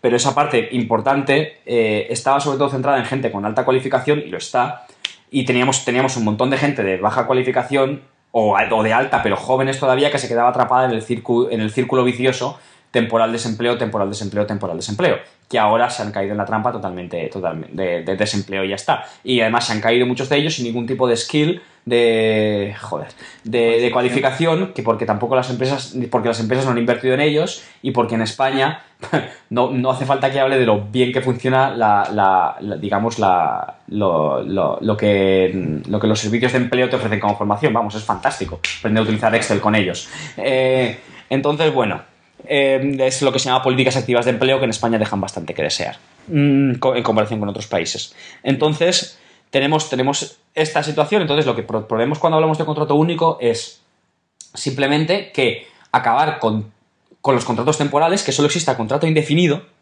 y ya está. Es decir, y no habría por qué llamarlo indefinido, sino es contrato, fin. Que por eso se dice contrato único, me refiero, quiero decir. Sí, yo lo llamo indefinido porque yo soy más de izquierdas, pero se le puede llamar como a uno le Pero la es un gana. contrato, es decir. Es un contrato, es un solo contrato con una, con una indemnización y aquí es donde yo creo que debería centrarse el, el debate. Lo que a mí me gustaría ver es un debate en el cual Izquierda Unida, o el equivalente a Izquierda Unida, propusiese un contrato único con una indemnización muy alta por despido, de 42 como teníamos antes, por año trabajado Días por año trabajado. días por año Sí. trabajado, luego que otros propusiesen una indemnización muy baja, de, no sé, nueve días. Porque les parece que es más importante generar empleo y a otros les parece que es más importante generar empleo seguro, aunque eso tenga un coste en términos de desempleo, porque con un coste tan alto seguro que se quedaría gente fuera de, fuera de, de conseguir los empleos. Y luego, pues entonces, dentro de esa, de esa discusión, encontrar un punto medio en el cual estemos de acuerdo en la clase de, de seguridad que queremos proporcionar a los trabajadores y en el formato, porque se puede hacer, por ejemplo, que si pensamos que, que, que- que, bueno, que la brecha que existía ahora era muy grande entre indefinidos y, y temporales en coste de despido, pero que está bien que la gente más mayor con, tenga más, más una protección relativa un poco más alta, porque es cierto que si caen en el desempleo es mucho más difícil que encuentre trabajo. Cierto. Solo- solo por la edad. De 50 años es, está Claro. más desconectado del, del mercado que alguien de 20. Exacto, entonces, vale, está bien que, que hay una cierta progresividad o crecimiento eh, que no es el que hay ahora, que es un bache bestial entre, entre una parte y otra del mercado. Pues bueno, pues hablemos a ver cómo vamos a hacer esto, o si lo vamos a hacer también eh, con una mochila austríaca, que es otra, una- un añadido que le ponemos a la propuesta, que es que simplemente el empleador eh, vaya pagando una cantidad fija, o puede ser mitad del empleador y mitad del empleado, una cantidad fija eh, por el trabajador a, a un fondo que, de- que es para el trabajador, solo para él, cada mes, y que lo tenga a su disposición eh, cuando es despedido, o si no lo quiere gastar entonces, cuando se retire. No se jubila, Exacto. Eh, también esta mochila de la que hablas también estaría disponible para el trabajador si el trabajador decide abandonar el puesto de trabajo Ah, o solo en caso de despido. Eso es algo que podemos discutir. En, eh, por ejemplo, en, aquí en Suiza, donde yo vivo, si no me equivoco, yo la tengo disponible solo si dejo el país, eh, me, me jubilo, mm, me divorcio o compro una casa. O sea, si me divorcio, creo que si me divorcio quedan hijos a mi cargo, no estoy seguro, ¿eh? Y, en eh, varios de esos casos es para potenciar ciertos, no para potenciar, para, para ayudar en ciertas situaciones. exacto, exacto. Eso es una, es una red de seguridad. Para de garantizar que ese dinero se invierte en ciertas cosas. Lo, lo, principal que nos tenemos que quedar con la idea de contrato único, que nosotros también lo utilizamos, y voy a ser sincero aquí, como una, como una marca para poner delante algo que nosotros tampoco es que necesitemos que el contrato único sea lo que se aplique y sea el bálsamo de Firabras que nos va a salvar. No, lo que queremos es pasar de un modelo en el cual se protege mucho al puesto de trabajo, pero si el trabajador se queda sin él, se queda solo, se queda en bragas, porque tampoco es que la protección por desempleo en España sea muy alta, ni, ni que tengamos, como decía, un montón de formación pública a nuestra disposición, ni nada por el estilo sino que uno cuando se queda en el paro, pues se queda bastante jodido en general en España. Entonces, eh, y por eso también tenemos un desempleo de larga duración tan alto. Entonces, lo que nosotros queremos es que, que, pasar de un modelo en el que se protege el puesto de trabajo y no al trabajador a un modelo en el cual se proteja mucho más al trabajador, a una costa de proteger menos el puesto de trabajo.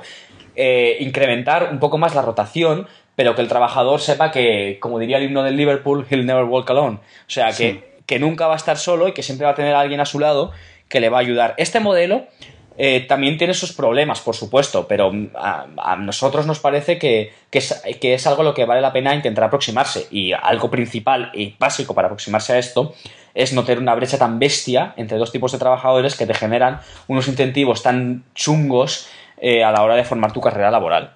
Bien, entonces yo ahora me, pongo en, la piel del votante medio que está viendo las noticias cuando salen estas propuestas, ¿no? Bien.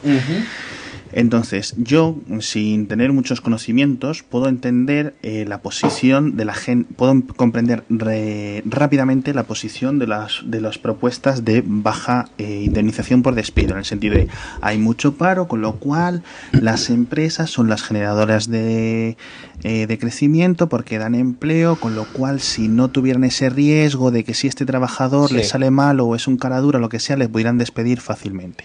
Eso es fácil de entender es casi es la economía, es el, equivalente económico a la aritmética básica. Bien, pero es cierto que una indemnización alta por despido tiene otras tiene también unas partes muy buenas para la economía. Y corrígeme si me equivoco en el sentido de que si una persona tiene un empleo que es estable, que tiene una protección, que se ve protegido, es más proclive a consumir más, es decir, se va a meter en una casa, se va a comprar un coche, con lo cual eso refuerza la economía y se crea una espiral, digamos, positiva. Eso, esos, serían los dos equivalentes. Sin embargo, yo veo que es más fácil de comprender el primero, sobre todo en casos de emergencia, como es que necesitamos crear empleo ya, ¿sabes? Sí, sí, sí. Que en otro caso, es posible que se pueda crear, eh, pues que la indemnización por despido, por ejemplo, implementamos una hacemos un contrato único, que luego tengo otra pregunta sobre la implementación hipotética. Y, por ejemplo, hoy tiene 10 días, en 2015 tiene 11 días, y así hasta que llega a un máximo de, a medida que en principio vaya mejorando la economía, se va aumentando el coste por despido. ¿Para qué? Eh, hacer un, hacerlo, hacerlo, digamos, como como, el retrasar la edad de jubilación, es decir, cada año que pasa lo retrasamos dos meses, por ejemplo. Sí, bueno, por supuesto que se puede hacer así, es una aplicación gradual. es que por descontado, que se, incluso se, se argumenta, es argumentable que se debería hacer así. ¿Por qué no? otra pregunta. De implementarse, este contrato único, por cierto, yo es una, es una cosa que me parece fantástica. Dos partes. Una, se implementaría solo a los nuevos contratos. Sí o se podría retroactivamente forzar vía legal, constitucional, legislativa, yo que sé cuál, cambiar todos los contratos actuales a ese tipo de contratos. No, no, no creo que, no, creo, no, creo que se. No, la verdad es que no estoy seguro, porque no soy un experto constitucionalista ni en relaciones laborales, porque eh, ni en derecho laboral. Creo que es uno de los argumentos que esgrimía la ministra de Empleo. No sé si la actual o la anterior, en el que lo del contrato único le parecía muy bien, muy bien, pero es que era inconstitucional, decía, creo. No, pero eh, lo de inconstitucionalidad eh, iba, iba, no iba por la retroactividad. La retroactividad, yo creo que nadie que esté proponiendo el contrato por el contrato único la pone sobre la mesa porque sería, sobre todo porque sería extremadamente injusto. Sí, o sea, como cualquier, como ley que es retroactiva sería extremadamente injusta, entonces pues no, las leyes no suelen ser retroactivas. No, no, en, por en ge- en general, porque tú no vas a cambiar las reglas de juego a mitad de partido de nadie. Sí, no, en Estado de Derecho es, es muy difícil. Eh, eh, exacto. esto. Entonces, Enton- aún así, de todas entonces- formas, aunque se implementara solo para los contratos nuevos, con la increíble rotación que estás contando, con la increíble temporalidad, no tardaríamos muchos años en llegar que una mayoría, de, o sea, que una gran parte de la población activa estuviera dentro de estos contratos únicos. Eh, no, no, no, por supuesto que no. no o sea, o sea, tardaríamos bien poco. Pone, en cinco años a lo mejor tendríamos el 30 al 40% en este tipo de, en esta bueno, modalidad de empleo. El 30-40, eso tendría que mirar los números, la verdad es que no lo sé, pero no, Sí, no tardaríamos, no tardaríamos mucho.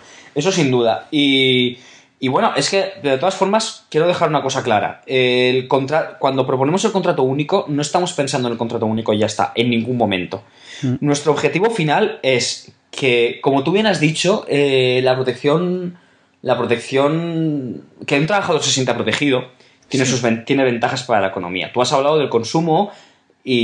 y, y Sí, es, y cierto. Porque dentro de las indirectas es la más directa, pero, Pero, quiero decir, no, un no, no, no, trabajador protegido pero- va a tener más niños, con lo cual, etcétera, etcétera, etcétera. Pero no, no, pero es que ni siquiera me tengo que ir ahí.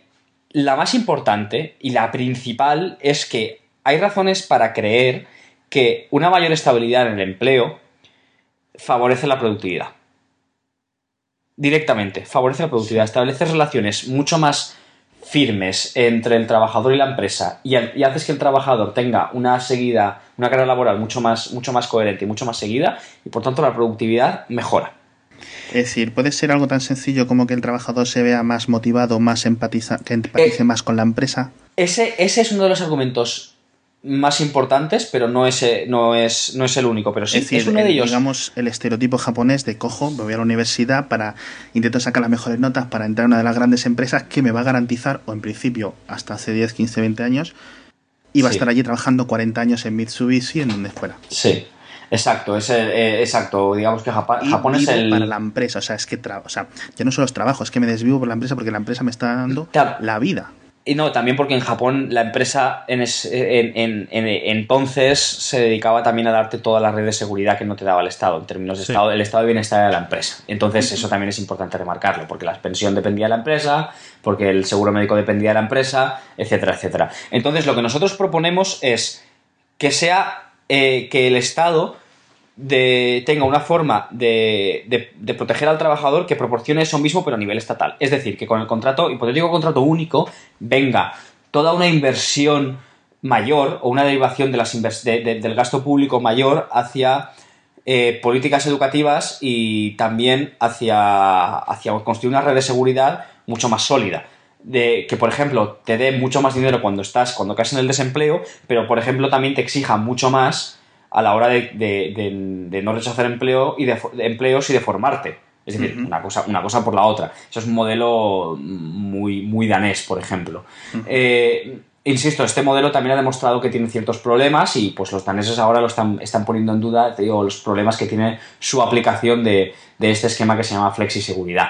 Pero aún así, eh, dados los problemas en España, mm, yo y nosotros y muchos pensamos que, que esto, sería, esto sería la forma de proceder, porque así tendríamos, eh, conseguiríamos eh, incrementar la seguridad media de los trabajadores, de todos los trabajadores, y a la vez incrementar su productividad potencial al mejorar su carrera laboral. Esos son los objetivos finales, que, que tanto el trabajador como el capital salgan ganando. Claro, que salgan ganando más el capital o más el trabajador, pues eso es un equilibrio que dependerá de los partidos políticos, al fin y al cabo. Y por eso digo que en mi mundo ideal la- el debate sobre qué tipo de contrato único queremos, porque hay, hay muchos tipos de contrato único, unos mucho más so- socialistas o socialdemócratas y otros mucho más, digamos, liberales.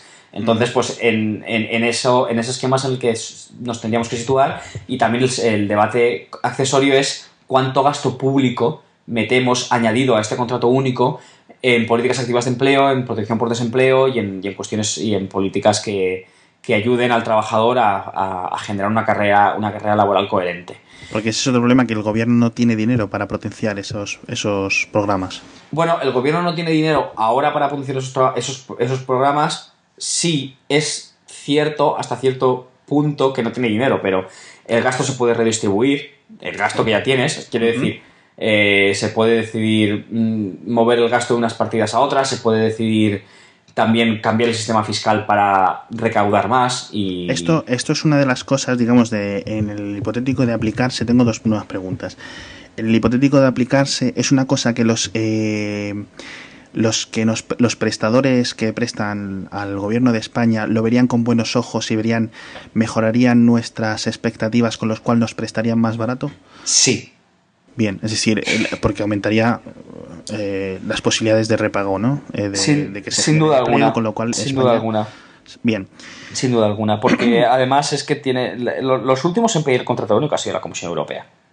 Y la, ¿Quién, y quién- la- quién falta por pedir el contrato único? Quiero decir, ¿quién- ¿quiénes son los que dicen?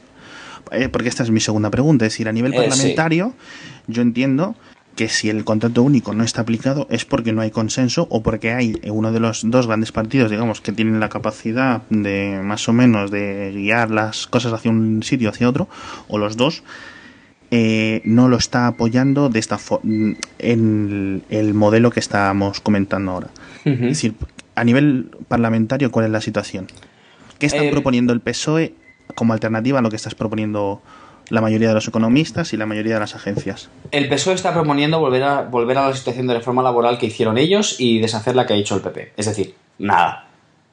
Cierto, vale. ¿Y el PP? La claro, apoya. El PP dice, dice que lo que acaban de hacer es lo mejor posible. Y ya está. Dentro de la situación, de la coyuntura, entre comillas, actual, ¿no?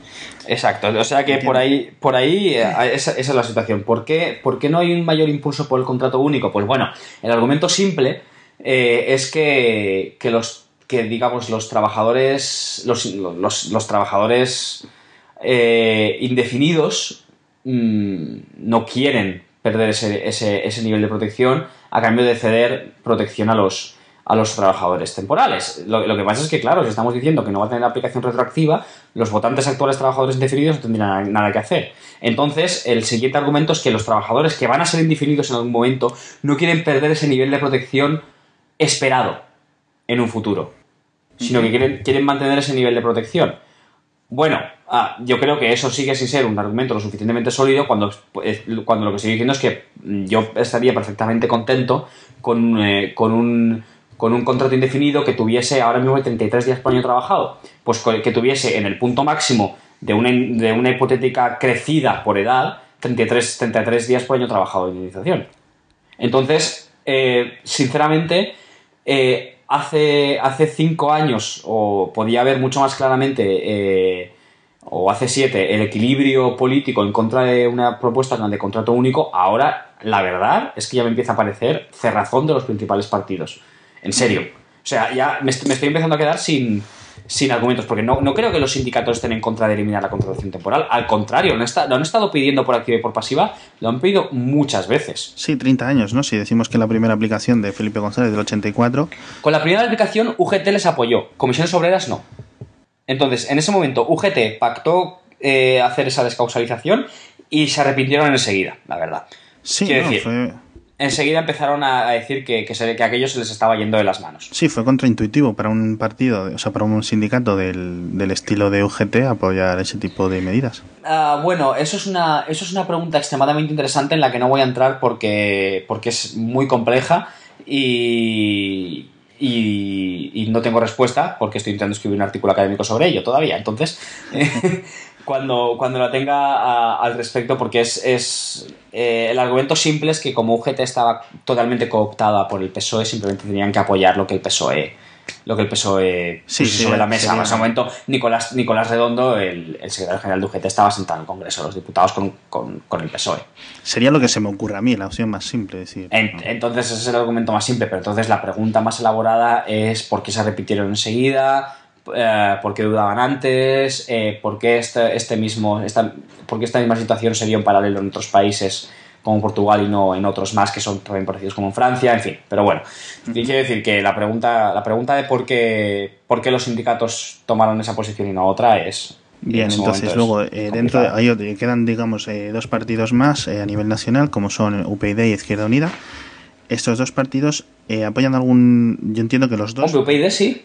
UPyD apoya algo muy similar o exactamente lo que No, no, no. estás- UPyD, UPyD tiene una propuesta de contrato único que es, que, que es casi lo que yo he contado. Por no y, decir que izquierda, es y Izquierda Unida en este caso que es algo más agresivo hacia, la- hacia el trabajador, hacia la seguridad incrementar, incrementar la protección, exacto, eh, eh, que, y, re- y reducir la, la temporalidad. En realidad, Izquierda Unida lo que está proponiendo lo que pasa es que no lo hace con este nombre porque este nombre se ha ganado muy mala prensa entre, entre los votantes potenciales de Izquierda Unida.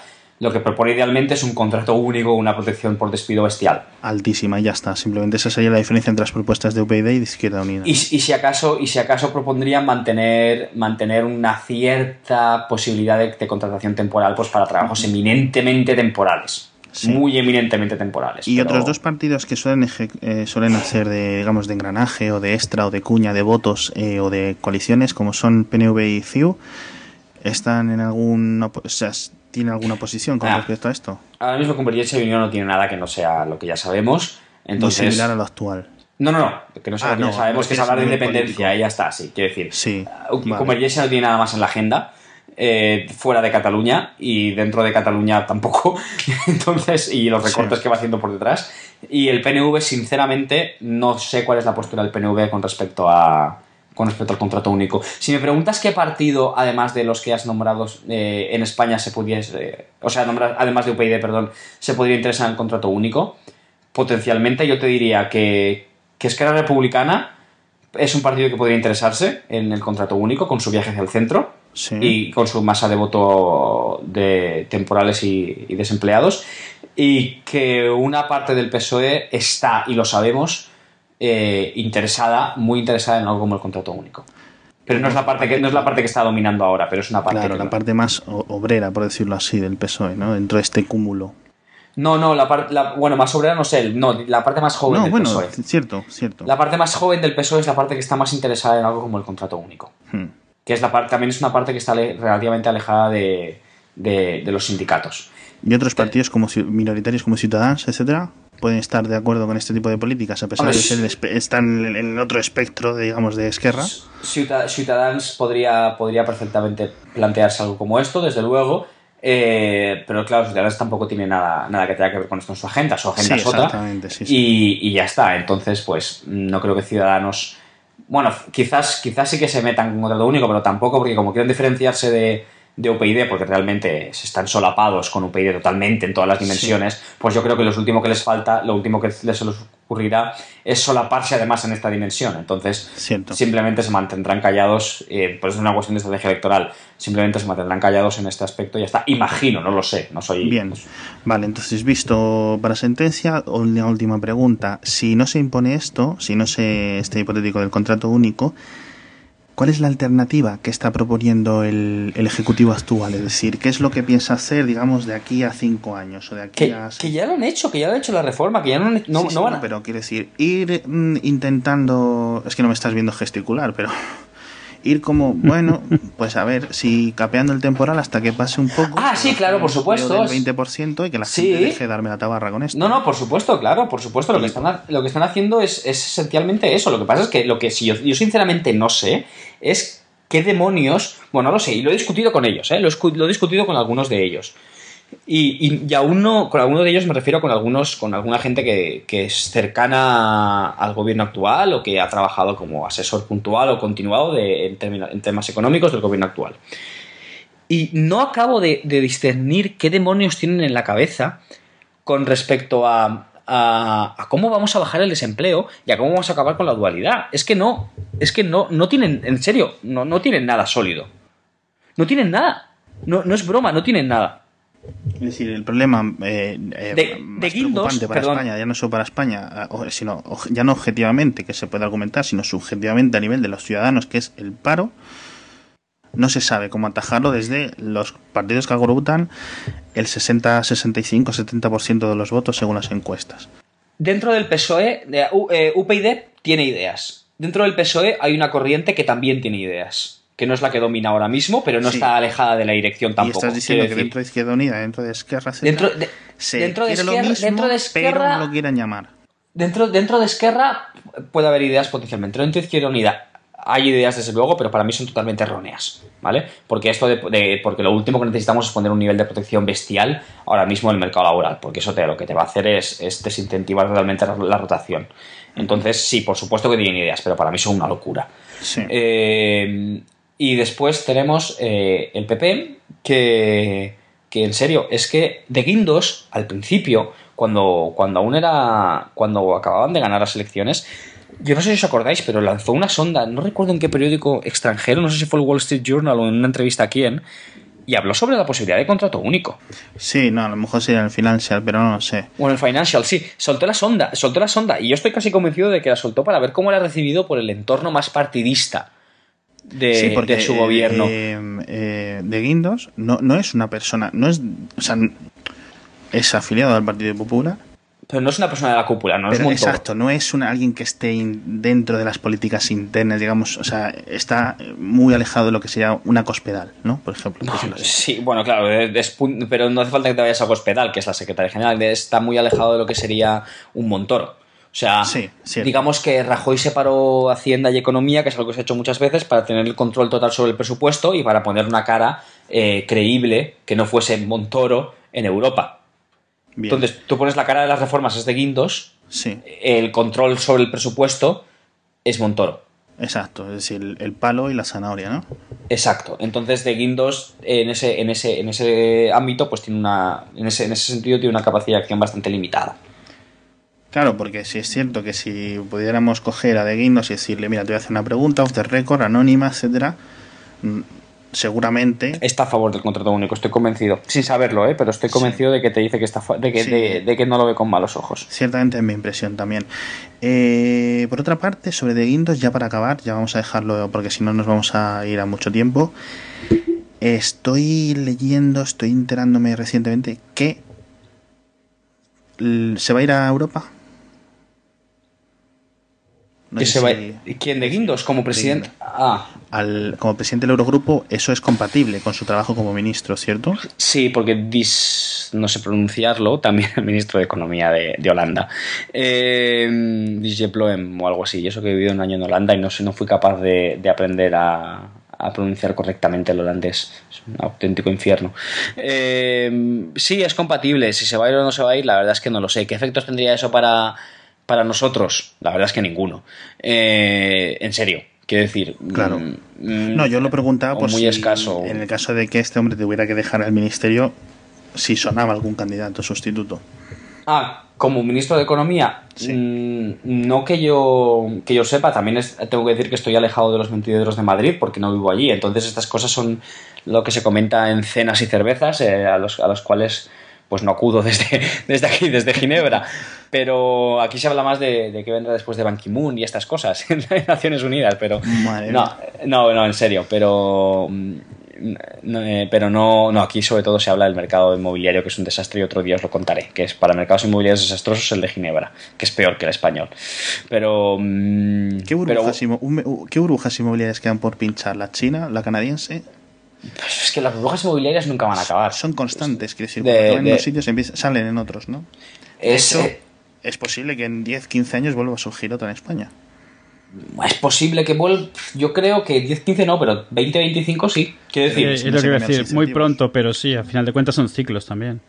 Claro, y pues es que, claro, es esta vez es esta vez es, la- es el sentimiento de esta vez sí que es de verdad, pues es muy difícil de evitar. Y, y- y también es difícil de evitar que una burbuja inmobiliaria se produzca en un sitio determinado. O sea, eh, se pueden controlar. Y, y yo qué sé, Holanda pasó, una, pasó por una burbuja inmobiliaria a la, vez que no- a la vez que nosotros, pero las consecuencias no han sido ni un tercio de las que han sido para nosotros. O sea que mm, también es- es- se, pueden, se pueden mantener domadas, por así decirlo. Porque el problema, si fuera una burbuja, digamos, de, de en vez de construcción de pisos, de construcción de coches, esos coches se cogen, se meten en un container y se venden en la otra parte del mundo. Pero una casa que se ha construido en Fuengirola no la puedes ir a coger. La metes en un container, la metes en un barco y la vendes a un sitio donde hagan falta casas. No son un bien. O sea, se dicen inmuebles por eso, quiero decir. Ya, sea, sí. quiero decir, podríamos Sí. habernos metido en una burbuja de otro tipo. Pero no hay burbujas de otro tipo porque los otros, las otras cosas no son bienes de inversión. O sea, las, Bueno, burbujas, las burbujas se basan en la idea de que, de que el precio va a subir y por tanto es una buena inversión. Entonces, por eso se dan en la bolsa, se dan en la de las .com, pues fue, una- fue, fue, tuvo el mismo esquema y, y, no, y no se dan, pues eso, bienes eminentemente perecederos, como tú has dicho antes, como son los coches, las lámparas o, o las mantas, no sé. Sí. Muy bien, oye, pues muchísimas gracias, Jorge. Bueno, pues. No, gracias, gracias a vosotros después de una hora y media que, habéis dejado Y- y hablar. o sabemos, sea, sabemos que se quedan muchas cosas. sa- Es obviamente Bueno, algo que no se puede hablar en, Uy, no, en poco pero- tiempo, pero pero por supuesto, pero para eso está Twitter y para eso están las redes y, y esas Muchísimo, cosas. muchísimo. Bueno, pues le podéis seguir a este buen hombre en arroba Jorge Galindo en Twitter, le podéis leer en politicon con k.es, eh, jorgegalindo.es, si no me equivoco. Sí, pero en jorgegalindo.es lo único que van a ver es que... eh, no, no publico, no... eh, ya no bueno, no- en jorgegalindo.es lo que quiero hacer es, es recopilar los artículos que escribo pues en periódicos, en Político, en Jotdown y tal, y tenerlo todo ahí, pero no sé si... Básicamente, como todo el mundo, si le seguís en Twitter, En Twitter, sí. que es donde está. está, el, el cotarro. Muy bien, es. pues muchas gracias de nuevo, Jorge. No, gracias a vosotros por tenerme aquí, por dejarme hablar durante una hora y media de lo que más me gusta del mundo, o sea... Muy bien, encantado nosotros por nuestra parte de tenerte. Muchas gracias, Eduardo. Pues, gracias a vosotros. Yo este ha sido el episodio en el que he estado más callado, pero es que estaba nada más escuchando. Y nada más, muchas gracias a todos. Recordáis que podéis eh, leernos en haciafalta.com, suscribiros en iTunes, en podcast.haciafalta.com, tenemos el RSS también, etcétera. Nos dais muchas buenas estrellas, muchas recomendaciones, lo comentáis en Twitter y se lo contáis a vuestras suegras. Buenas noches. Buenas noches. Buenas noches. Ay. Bueno, chiquillos. No estarás, no estarás cansado tú, ¿no?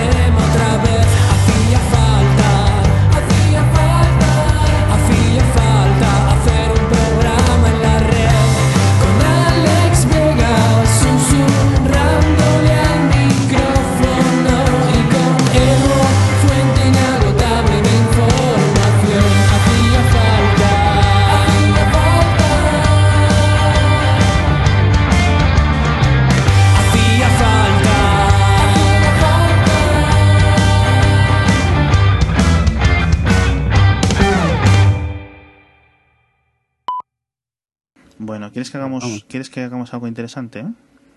Oye, ahora. ¿Tienes alguna idea? ¿O, o quieres que yo lo proponga? O vamos jodidos, como yo lo propongo. No, que podemos poner una apuesta. La gente que quiere que yo vuelva a Twitter. El tweet ese te ha calado, ¿eh? El de Edu y el que no es Edu. Es, es mi firma en Vocial, ¿eh? En el, en el Vocial de Hacia Falta es mi firma, el que no sé, tú, pues... No lo sé. Cuando vi el me partía. O sea, digo, No, re- recuerdo a la gente que no es porque me repugnéis en Twitter, que también, sino es más por mi amor-odio con esta plataforma. De verdad, que Twitter es una plataforma fantástica, es que me encanta, es que... buah. Pero también, hijo mío, es para de comer aparte. Tres tetas. Tengo mucho hype, tengo mucha excitación, excitación. ¿Tú? ¿Por qué? ¿Con por qué? la película de Godzilla. Godzilla. Ah, está muy bien. Es- eso es lo único que sacamos de la película anterior, que en japonés se dice Gojira. Godzilla. No, pero fíjate una cosa que te voy a decir. Yo me traería el mismo dos- japonés a que lo volviese a decir, ¿eh? Ha habido ya dos o tres trailers Sí, sí, sí, los he de visto. Godzilla. El primero, el digamos el más teaser, el que están unos señores en un avión y se tiran en paracaídas y se ve una silueta. Buah, yo casi aplaudo en ese. O sea, ver un trailer en mi casa. y Pero aplaudo por, por escena épica, ¿no? Por... La música, por cierto, la música es la de 2001. Esto que, escucha, en 2001 hay unos momentos en la banda sonora, de- a lo largo de la película, que se oye como... ah, ah, como un montón de voces gritando. De, y cor- cosas de- de así. como coros así, de fondo. Sí, pues esa música está en, en, en- al menos en el tráiler. Ujú. Hombre, la, la música de, de 2001 es toda música clásica, así que se- la reutilizan en muchas cosas. Es como el Carmina Burana, que lo usa todo Cristo. Qué ganas tengo de ver esta película. Bueno, se vienen varias pelis interesantes, la verdad. Y- No, vamos a ver, quiero decir, es que básicamente hay cuatro, eh, los productores de cine lo saben y esto mucha gente quizá no lo sepa, pero cuando se decide qué, película sí se va a hacer una película o no, quizá esto va a ser un poco simplificado, hay cuatro sectores, mujeres mayores, mujeres jóvenes, hombres mayores, hombres jóvenes. Actualmente la única gente que va en masa al cine es hombres jóvenes. Y por jóvenes me refiero a la definición del siglo XXI de joven, es decir, de menos de 41 años Sí, sí, claro. gente que ha mamado Star Wars, gente que ha mamado Marvel, gente que ha mamado etcétera. Sí. Y todo el dinero y todas las películas más taquilleras son esos. Cuando ya no hay películas. Pues gente para la que el cine es espectáculo, no, no es, no es no- arte, aunque se diga que sí, pero vamos. Que sí, bueno, que de vez en cuando tienes tus películas, pero quiero decir, todo, todo, todo lo gordo y aparte todo lo taquillero es las películas que están pensadas en ese cuadrante, por decirlo así. Mm. Y por eso estamos viendo una época dorada de películas para nosotros, o sea, para mí pues, porque justo que entro aquí, pero No, y bueno, por otro lado también porque muchos de los directores y productores son de nuestra misma, no generación, pero vamos, quinta. O sea, tienes a los Peter Jacksons, a los Abrams, a todos estos que han mamado exactamente lo mismo y quieren hacer eso. O sea, no, no lo que ellos vieron, sino lo que sus ojos de niños vieron cuando, cuando veían todo Sí, eso, que no es lo mismo. Sí, no, pero me refiero, quiero decir, eh, es que directamente a nivel de producción no se destina tanto dinero a hacer películas destinadas a mujeres mayores. Mm. Es decir, las, por cada 50 películas que hay enfocadas a mi target, hay una enfocada al target de mi madre, por ejemplo. Mm. Y eso es lo que hace que mi madre vaya al cine una vez cada 500 años. Eh, así que nada, si quieres más, te hago más y, y te hago precio. Eh, votadnos en, en iTunes, que somos muy buenos. Somos ya el mejor podcast de España. ¿Otra vez? Somos ya. A- cada, do- cada dos por tres, tío. Lo somos ya, ¿no? Sí, sí, hombre. decirlo unilateralmente. Declaramos Ah, no, no, pero eso sí, a ver, a- a- habrá gente que no se haya dado cuenta y iTunes a lo mejor todavía no lo sabe, pero esto es un hecho. Yo creo que no, no han actualizado sus números porque está clarísimo. ¿Crees que es posible que sea una conspiración de Tim Cook o de Apple contra nosotros? ¿Es porque no hablamos suficiente bien de Apple en este programa? A mí el iPhone me gusta mucho, me parece perfecto. La resolución es justa y no se necesita más resolución. ¿Qué? ¿Qué ha pasado? Eh, Tim Cook. Mira a ver. Mira a ver, Tim Cook. Por favor, seriedad. Deja el iWatch y el Apple TV y dedícate a revisar por qué no somos el mejor podcast, el number one. Ya no solo en, en español, ¿eh? sino en portugués, porque recordemos que el portugués básicamente es un español mal hablado, con un acento raro, y por extensión el francés y el italiano. O sea que deberíamos de ser el podcast number one en 5, 6, 10, 15, 20 países. Como mío, Filipinas incluso también. ¿En Filipinas hay internet? Los negros tienen el pene más largo. Pongo esto y nos queman el podcast. No nos pueden quemar porque somos el podcast número uno. Super Timor es encore très fort avec sa nouvelle formule. Esto no, luego no lo pongan, ¿no? De, de, No, no, no, no. de. Hacía falta